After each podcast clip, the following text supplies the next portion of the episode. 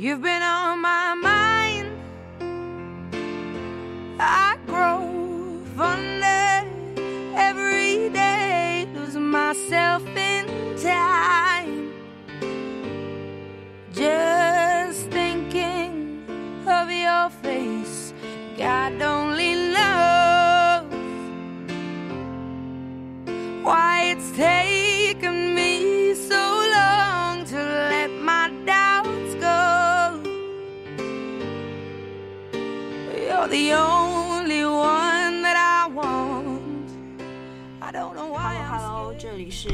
只羊和贝里昂。Hello，大家好，我是一只羊。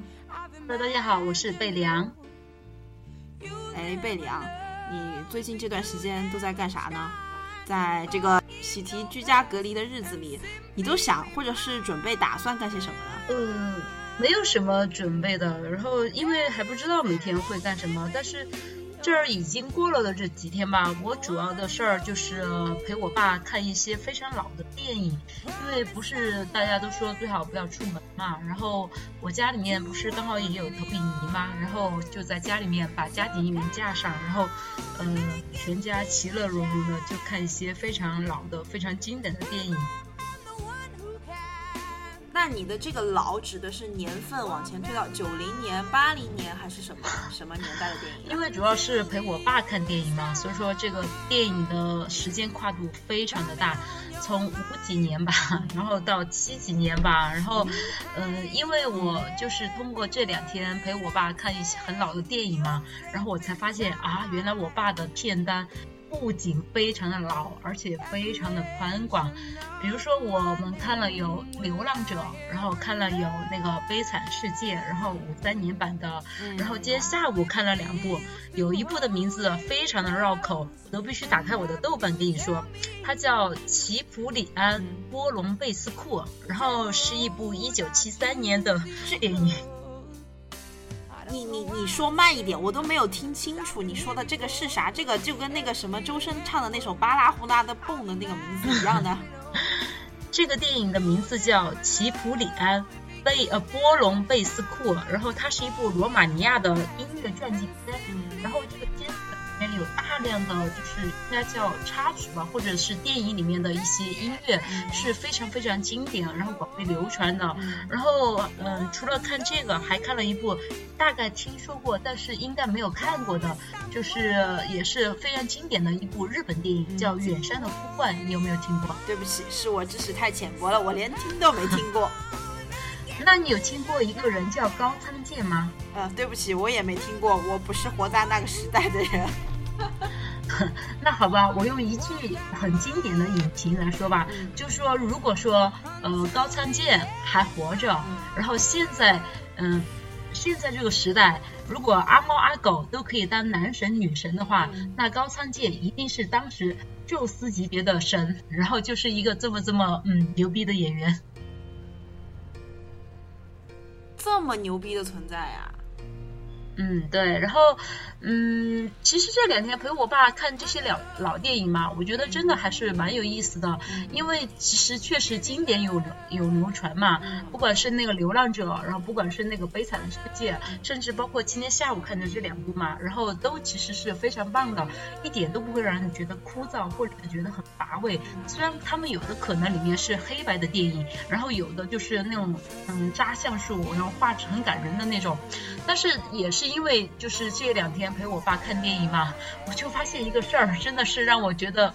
哭笑不得。就是我爸看电影嘛，他给我提的唯一一个要求就是他通通要看译制片。你知道什么叫译制片吗？就是翻译过来的意思，就不是原版。对，就是对，就是需要说中文的。然后，于是他们大多数在那个年的电影都有一个专嗯专属的名词吧，应该大家叫叫上译片，就是上海译制片厂译制的。译制的版本，然后你不知道这个版本是有多么多么的难找，我真的是要找遍全网才能找到那种国语版的那种，因为嗯这些电影一个是特别的年代久远嘛，然后二个就是可能当时我们国家翻译过来嘛，然后牵涉到版权的问题，现在大多数的网站也许都找得到这些就是电影资源，但是要找国语版的或者是上译版的是相当的难的，但其实。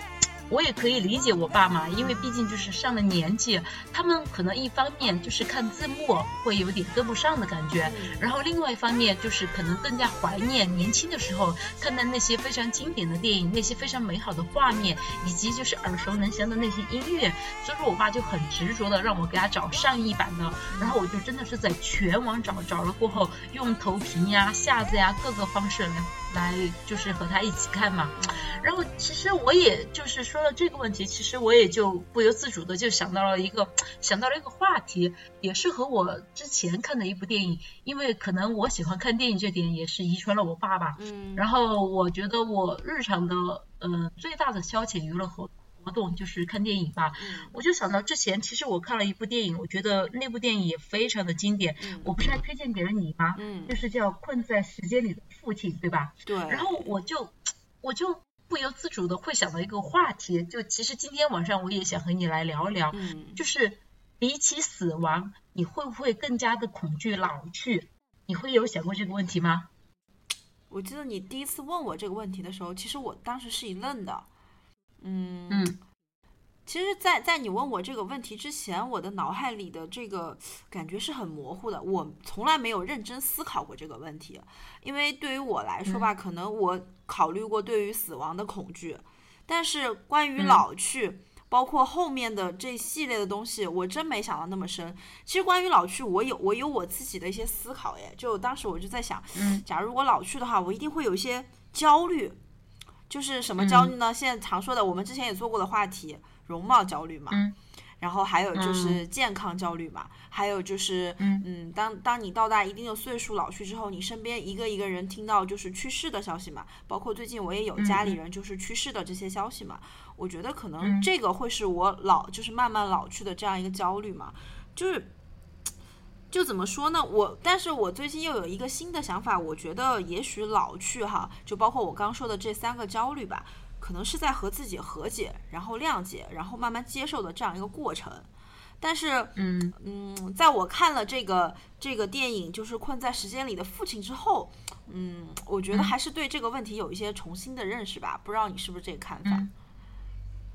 我其实经常在想关于老去的这个话题，因为其实我们两个都是独生子女嘛。其实比起自己老去，自己对于健康的焦虑，然后自己对于容貌的焦虑嘛，其实我经常在想的就是，呃，我自己的父母的老去。然后其实我不太常。不太常想就是死亡的话题，因为我觉得那个离我还有一段距离。但是真的老去，我已经很深刻、很深刻的在感受它了。就是特别这两年嘛，因为我觉得在我爸身上这一点就特别的明显。我爸是一个要强了一辈子的人，就是嗯，年轻的时候在家里面嘛，他真的就是可以称得上是一言堂，就是他说了是什么就是什么。然后他是。宁愿一个人扛下所有的事儿，绝对不轻易去示弱呀，或者怎么样的。但是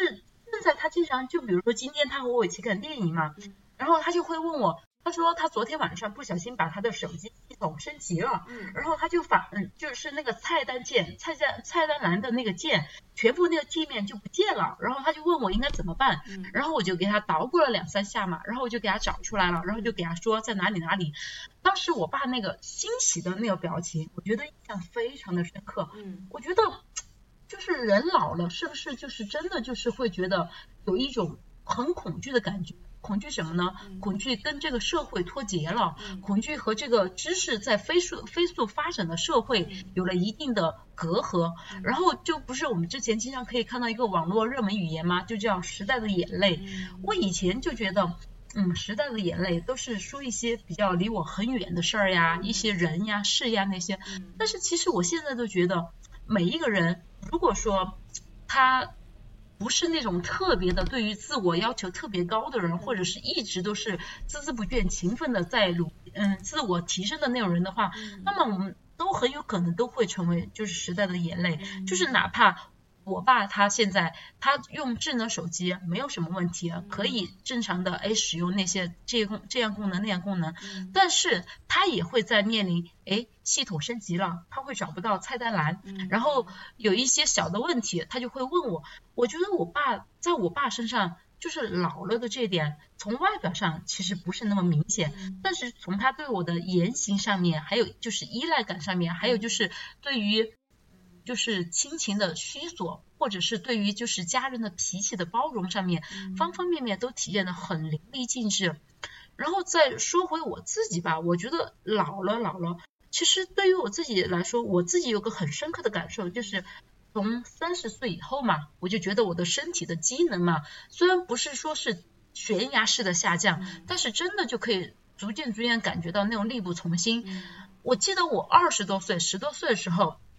我是喝了咖啡，然后就倒头都可以睡。我现在下午一点喝了奶茶。我可能到凌晨三点我都睡不着，真的，我就是其实其实我觉得我现在谈老了这一点，嗯，似乎还有一点早，但是真的就是一个很具体的点点滴滴的事件，让我觉得，哎，真的老了这个事情，其实随着时间的推移，真的就是一天一天的加重了它在我们生活中的脚步，就好像在雪地里面行走一样，远远的一排脚步，它就越来越近，越来越近，那个脚步印就越来越重，越来越重，对吧？所以说，其实说到老了的这个话题，我真的就是觉得，嗯，作为独生子女嘛，我很恐。惧我的父母老去了，不仅仅是因为我要照顾他们，更多的其实我是感觉心里面其实是有一点点的难受的。然后因为我看到他们从，因为我见证了他们从年轻。然后意气风发，然后逐渐的，哎，就开始走向了年龄的一个一个分水岭。然后我自己就会觉得啊，原来一些什么事儿，我爸从来就不会向我示弱，或者是向我向我低头，或者问我怎么怎么样。但是他现在，他就他需要依赖我，他需要问我，然后我就觉得。老了真的，其实比起死亡，真的就是会让我觉得有一点点的恐惧，因为死亡只是一瞬间的事儿，但是老了其实是一个很漫长的过程，它不是一天，不是两天，它可能就以中国现在人均年龄来说吧，嗯，七十二岁是中国人的平均年龄嘛，然后差不多应该是在六十五岁以后吧，我们才能称得上是进入一个老年的一个阶段，对吧？然后在此之前的话，其实。十多岁啊，那些大家都觉得还好。然后，而我爸我妈他现在就是一天一天的嘛，就在靠近这个年龄。而他们展示给我看到的画面，就是让我真的很深切的看得到、摸得到的，就是人在变老的一些变化那些。然后我觉得，真的对于每个人而言，嗯，老了的话，其实是。是一个需要慢慢去适应，并且需要不断的去强化自己内心的适应性的一个过程。因为如果说我们不在这个过程里面好好的调整自己的状态，或者是好好的去迎接自己的老年生活的话，我觉得真的是嗯没有办法达到我们中国人传统的那个思想，就是老有所依，然后就是就是有句话不是就是安享晚年吗？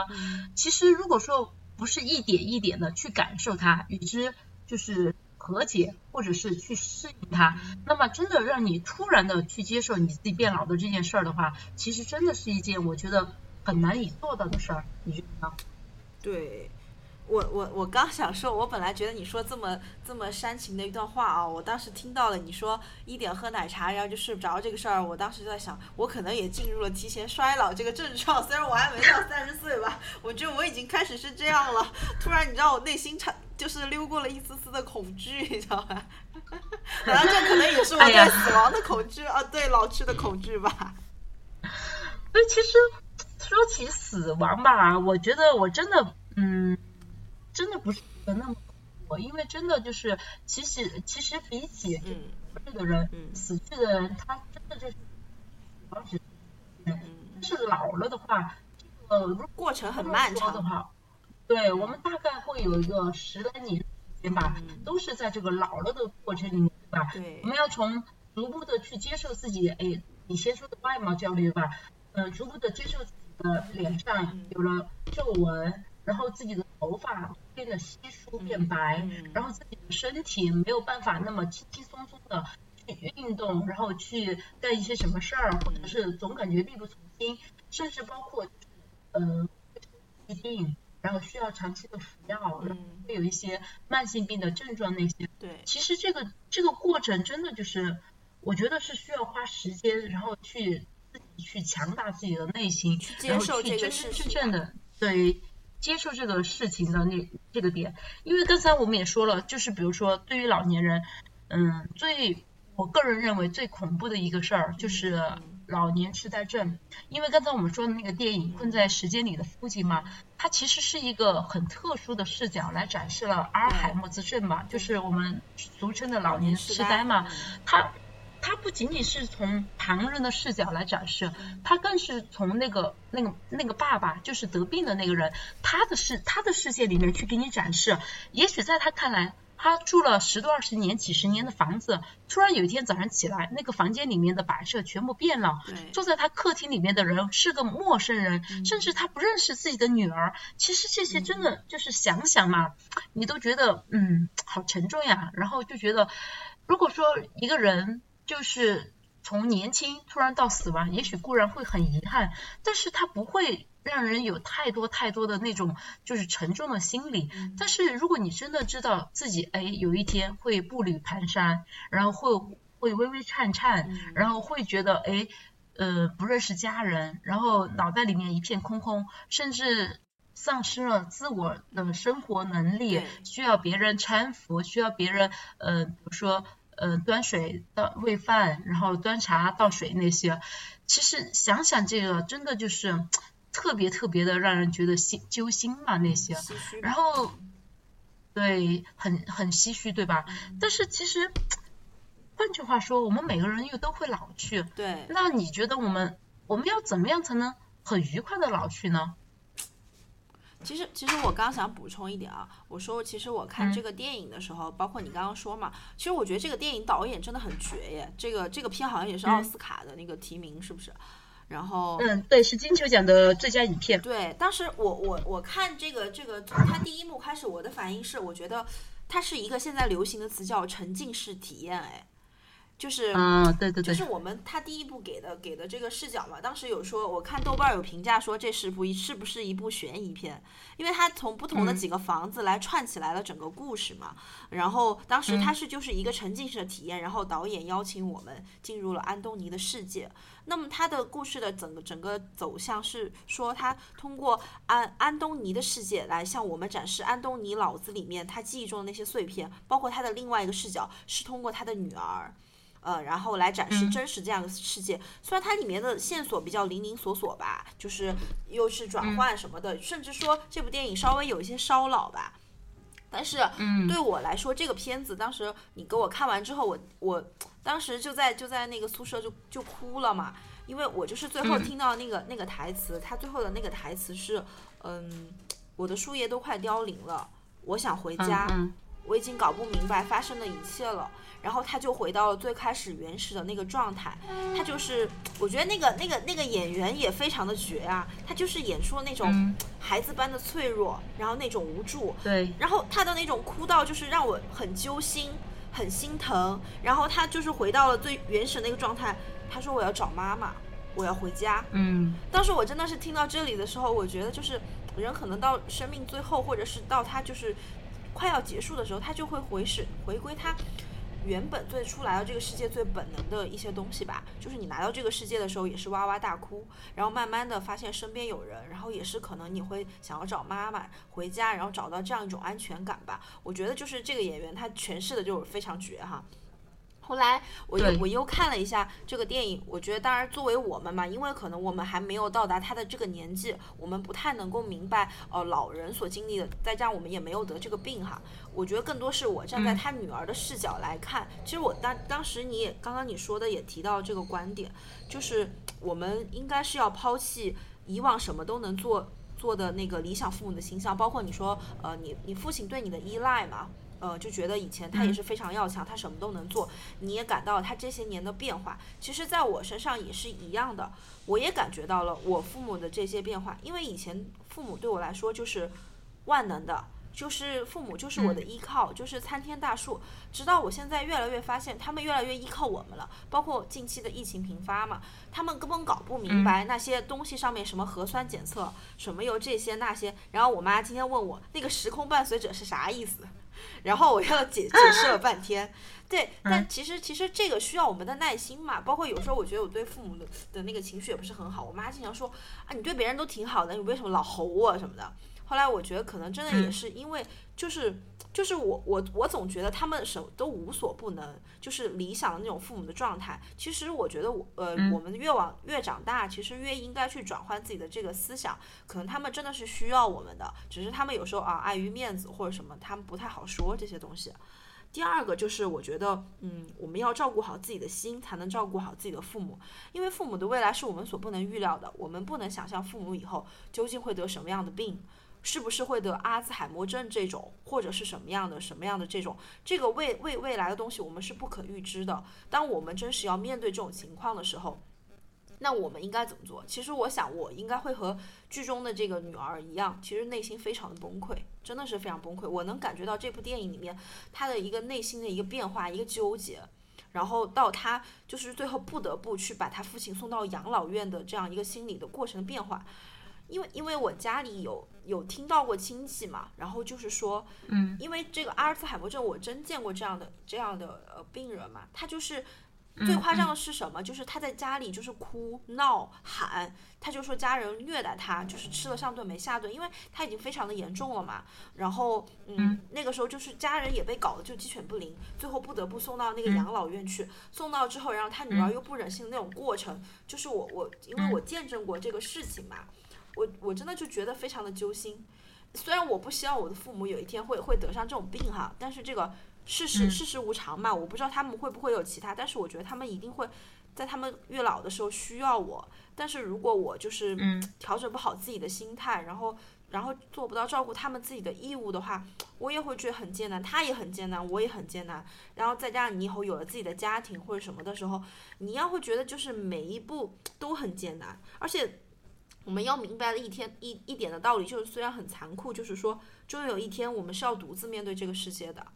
就是呃，对于对于我们又说回了死亡的这个话题，就是你最后还是会，呃，按照正常来说嘛，对吧？你父母应该是会走在你前面的，然后怎么怎么样，我们会独自留下来。就是说到之前我们讲过，呃，寻梦环游环呃寻梦环游记的这个话题，就是讲被遗忘。嗯，其实被遗忘是一件非常忧伤的事情吧，就是。嗯嗯，挺挺挺挺那个的，但是我觉得看了这个电影之后，我觉得真的是，嗯，我更感受到的是，比起死亡吧，更让人畏惧的是持续走下坡路的过程中，迎接衰老带来的疾病、身体的机能的自然的退化所需经历的折磨。其实，因为我们也会老嘛，对吧？我们也不知道我们之后会不会经历这样的重疾，会不会这样这样的。其实我对于我的未来，像回到你刚刚问我这个问题。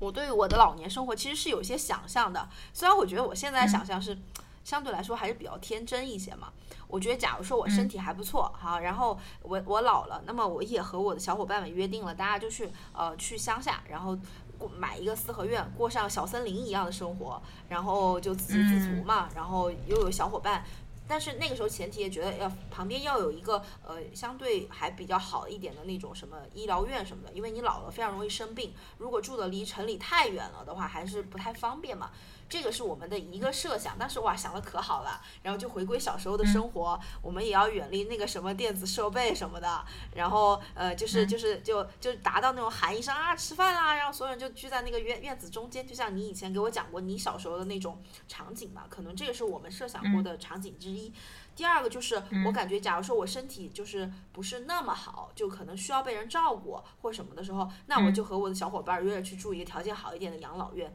其实这一点在我父母身上，他已经可以接受这个事情了。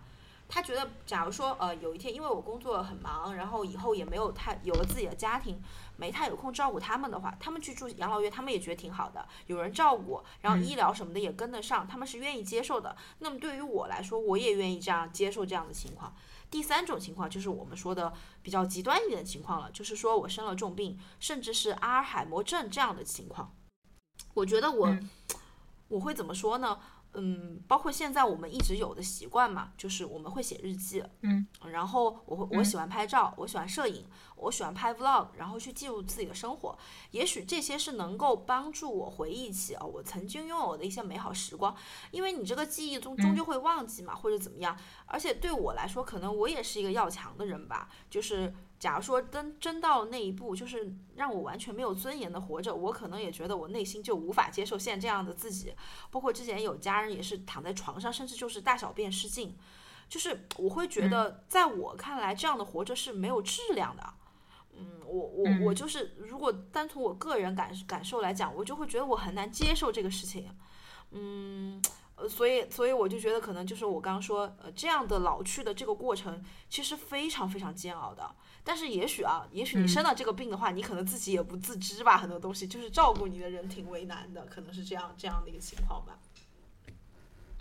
对，肯定，因为就好像我刚刚说了说的一样，就是死亡只是一一时间的事儿，然后比起留下来的人，其实对于死亡本身来说，嗯，可能会更难受一点。然后得这个病也是吧，因为其实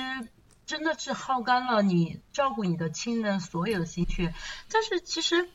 嗯，我刚才不是最后就是问了你一个问题吗？就是我想说，就是你觉得我们有没有可能是很愉快的老去？然后你刚才也说了，你设想了你的老老去的生活嘛？其实我觉得这个也是一个方向嘛，因为其实我看过就是很多，其实还真的蛮多的那种，就是关于老了的那种电影嘛，比如说就是什么三个老枪手啊这种这种电影，我不知道你看过没有，也是讲的三个老年人加起来就是平均年龄八十岁的三个老年人，他们去打劫银行，然后还有很多很多好莱坞类似于这样的那种老年电影那种片子嘛。其实我觉得吧，要怎么样去愉快的老去？嗯，不是经常我们可以看到那种报道吗？就是呃，有英国有个老婆婆，她七十多岁去跳伞，然后呃八十多岁还去还去干嘛？是攀岩还是啥？反正她也是，她前人生大半辈子嘛，她好像是一个老师，然后她一直都过着是一种非常。平静，然后而且就是循规蹈矩的生活嘛。然后到了他七十多岁的时候，他在身体允许的情况下嘛，他先是和他儿子，然后开越野车，然后去去循环了整个英国。然后其次，然后他儿子又带他去跳伞，然后又带他去攀岩，然后还还去做那种就是无重力滑索那些等等一系列东西嘛。然后当时他就就有很多的那种网友嘛，惊叹于这个。这个老奶奶的生活是如此如此的，就是精彩纷呈。嗯，哦，类似这样的新闻多的，这还有一个呃，就是奶奶她开始七十多岁开始学画画嘛，然后八十多岁然后办个展，进入服装领域，然后在朝大神那些。其实，嗯，我觉得如何愉快的老去，这个不取决于，这个不取决于就是嗯年龄，其他的仅仅。不取决于其他的，仅仅取决于你个人。嗯，因为除开身体以外，然后我觉得吧，就是为什么中国的电影和国外的电影在关于讲人老了这方面差异特别大？因为我其实呃看了还是挺多的电影嘛，然后在好莱坞大家特别爱讲的一个主题就是孤胆英雄，哪怕老了过后，他也可以就是仍然是。骑得动枪，然后上得了马，就比如说有《骡子》这部电影，还有刚才我说的三个老枪手等等，就是美国人可能就是嗯讲究的那种极致的浪漫主义吧，就是他们觉得人哪怕老了，然后但是他仍然就是仍然就是少年的那个他，心里面他想的是什么，他就去做。对。但是我觉得对于中国人来说吧，嗯，我觉得。大家可能更多的习惯的就是啊，就是归于家庭，然后照顾带带什么孙孙子呀，然后想一下，就安享一下呢。的付出吧，嗯，承担家庭责任。对，就是含饴弄孙嘛，享受一下这种天伦之乐嘛。但是我觉得其实，嗯，现在毕竟已经是二零二一年了嘛，我觉得其实真的，如果是当我们这辈人老去的话，要怎么样愉快的去老去呢？我觉得其实很重要的一个观点就是除了承担你家庭的那部分责任以外，更应该保持一个独立的自我。对哪怕你已经七十岁了，哪怕你已经八十岁了，只要你内心仍然如赤子之心一般热血的话，仍然是一个完整的自我的话，那么我觉得你的生活。并不因为你的年龄而会发生翻天覆覆地或者是完全不同的改变，对吧？对，我觉得其实这个是我觉得最关键的一个点，你始终是你，哪怕你现在已经七十岁了，已经八十岁了，哪怕你已经步履蹒跚了，那么你能做的就可以去做到你想要的极致，而不是说哦，因为我年纪老了，我现在就应该在家里待着或者怎么样，只要你想出发，那么。什么时候都不晚，对吧？对。然后可以可以找上你的朋友，甚至可以叫上你的家人，然后我们量力而行。我们能去干什么？我们想去干什么？我们就去干什么。然后我们就尽力的去做。我觉得这个才是对抗老了的一个最好的方式，就是心态不要老。对。我们身体可以老去，但是我们的内心一直在向前走。我们出走半生，归来仍是少年，对吧？对，要活出生活的勇气嘛。不要受太多的局限嘛，就是做更独立的自己呀。对，而且我觉得吧。嗯，就是嗯，也在很多的影视作品里面，大家也可以看到，就一些很讨喜的老年人，他有时候做了一些事过后，他可以很坦很坦然的说，哎，那是因为我老了吧，然后就觉得特别的可爱。其实老了也有老了才享有的特权，对吧？就比如说有些是有些话呀，有些有些事儿呀，可能在年轻的时候你觉得哎不好说或者不好做，那么当你有了一定的年龄，或者是有了一定的。积累阅历的时候，哪怕你再给别人说啊，别人就会说，那你怎么知道呢？然后这个时候老了的老了的人就会说，就凭我吃的盐比你吃的饭还多。那么这个也是一种老了才有的阅历，呃，才有的特权，对吧？对。就是因为老了，其实也代表你的阅历有一定积累了，你可以你见过的事情，你经历过的事情，真的就会比年轻的时候多很多。所以说，我就觉得愉快的老去，其实。应该首先来说，就是保有一个完整的自我，不会因为家庭，不会因为嗯身边的人事或者是其他的事物，就逐渐的，就是让独立的这个自己就不见了。我觉得这个是一个非常重要的点。对，而且我觉得老年人吧，其实有很多老了老了就是活成了一个小孩儿，有很多让人就是哭笑不得的瞬间吧。就你你像比如说我奶奶现在耳朵特别不好。你跟他说个啥事儿，他就你你跟他说左，他就往右，然后然后完了之后他就跟你说啊，我耳朵不对，嗯，听不到，然后你就跟他说，我给你买个，我也给你买个助听器吧，不要，你们说话说我坏话的时候随便说，反正我也听不见。然后就是他经常说些话，你就哭笑不得，你知道吗？然后又很任性，但是但是骨子面又是那种不服输的那种劲儿又在。你我每次说个啥就特别新鲜的玩意儿的时候，他就要问你，哎。哎，一只羊，你说的那是啥呀？你给我说一下。说了半天又听不懂，然后就跟你说，你们年轻人这些东西搞不懂，搞不懂，搞不懂。然后上一次 在在就是在网上看到了 yyds 那个词，问我啥子叫 yyds，我就解释了半天，然后我就跟他说明白了，他就我就说你看我就是 yyds，然后他说你你才你才不是呢，然后就给我扯个有的没的嘛。好，然后第二天的时候又给我又又问我。我就在网上看到那个什么 yyds 啥意思？我说我昨天不是给你解释过了吗？他说哦忘了，你再给我说一遍。反正经常就做那些哭笑不得行为。上次更好笑，跟我说要吃棒棒糖，你知道吧？不知道在哪儿看到一个广告，还跟我说点名要吃不二家的棒棒糖。我说不二家有啥不一样嘛？然后他说那个娃娃挺好看的，就挺可爱的呀。其实真的就是老了吧，或者是老年人吧。就是感觉说什么做什么，他都有他的道理，然后就让人一听就觉得，嗯，好，他说的都对，然后只要他开心就好。那天也是我买个鞋，你知道吗？就是他现在就是可能弯下去不是很方便嘛，我就经常给他买那种贴贴的鞋子，要穿着要方便一些。那一天就是也就很生气嘛，因为贴贴鞋就只有一双，然后剩下都是拴鞋带的，平时我都拴好鞋带，他就直接把脚穿进去就可以了。正好那个贴贴鞋就洗了嘛，然后那天鞋带就就老掉。然后就一一一路给我发火，你知道吧？然后就说不穿了不穿了，然后当场就想把鞋子脱了，我要光脚回去，然后干嘛干嘛的，然后就发脾气嘛。然后我就说我马上给你买一双，他就不，你又乱花钱，我有，然后就把我妈骂一顿，骂一顿，然后走两步，然后又继续说这个烂鞋带，叭叭叭，就是一直在那儿，反正就是老做这些让你哭笑不得的行为。你有时候又觉得其实老了老了还是蛮可爱的吧。对，其实我觉得对于老了吧，刚才我的不是第一个观点，就是保持独立的自我嘛，不要以不要因为年龄而有所改变。我觉得第二一个吧，就是真的就是要去享受时间，享受生命，就是真的要是乐天知命，就是因为可能。嗯，人老了就意味着年轻的时候经历过很多嘛，一路上起起伏伏、坎坎坷坷都是很正常的嘛。其实真的就是要随着时间季的变化、四季的轮转嘛，然后学会去让自己享受当下，然后不要因为一些没有到来的事儿，然后或者是已经过去了的事儿，然后去去继续纠结或者继续伤怀那些。对，我们真的就是。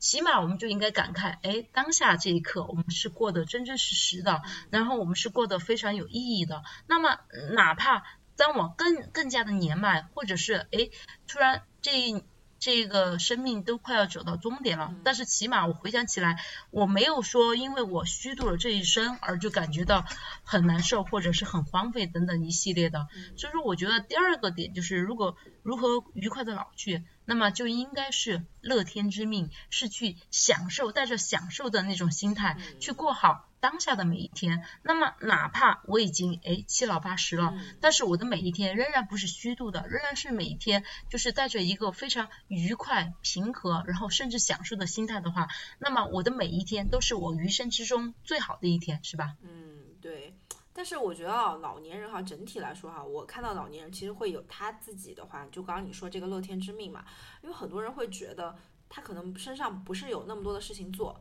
其实有时候我觉得老人老人是这样，他喜欢你给他安排点日程，你知道吧？就是他喜欢你给他找点事儿做。像经常你问他啊，我们要不哪天哪天去什么？他说行啊，你安排啊，我有的是时间。我现在什么都都都那个，我就是时间最多。然后有时候你就听他嘛，比如说呃，你就是他你就想说啊，最近有有一个什么网红打网红打卡地什么的，然后家里人就会说 我也想去啊。然后，然后，但是又不会搞现这些，而且特别现在疫情下，又要不就预约，要不就搞那些，他们根本就搞不明白。但如果我们愿意花一些时间带他去的话，他其实也是愿意的，然后也也会愿意享受那样。不然的话，他在家躺，然后呃，然后搞他的那些手机看电视也能玩一天。所以我觉得，其实我们还是应该就是呃花多花一些时间在陪伴他们身上吧，就是让他们去跟我们一起享受这种乐天之命嘛，对吧？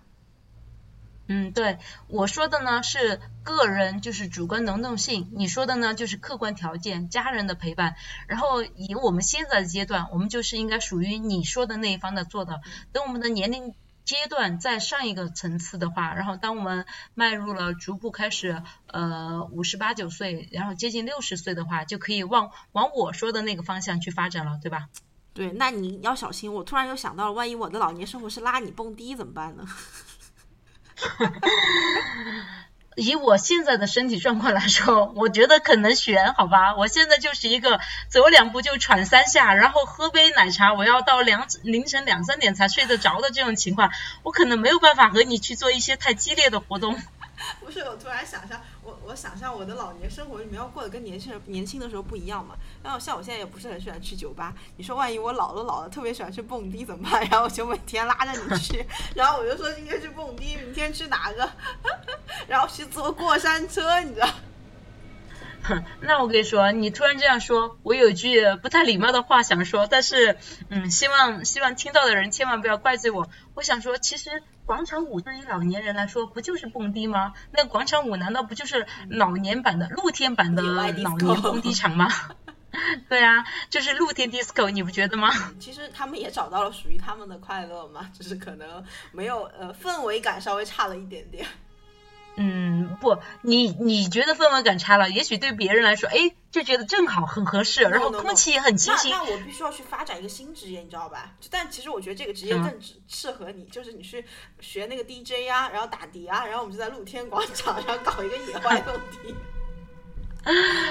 说不定别人有，好吧？那其实现在我觉得真的，刚才虽然我说了句，就是我觉得中国人和嗯国外嘛，就是那种对于老年老年生活的差异嘛。但是其实我觉得我们国家也有很大很大的时代也在进步，然后老年人的生活其实也在发生天翻地覆的变化。其实我上次看到一个 B 站的 UP 主嘛。他妈妈就是大概就是六十一岁的年龄嘛，然后他当时那期 vlog 就是他妈妈刚刚去北京参加了一个老年人的那个模特大赛，真的其实水平很高，然后如果不告诉你的话。就是不看正脸的话，你从背后身段呀，然后就是台步呀、台风那些，你真的很难相信，就是已经到了六十岁这个年龄了。所以说，其实现在我们国家的，就是这种上了年纪的人的生活嘛，我真的觉得是越来越丰富多彩，而且越来越是有质量了，对吧？对的，对的，对的。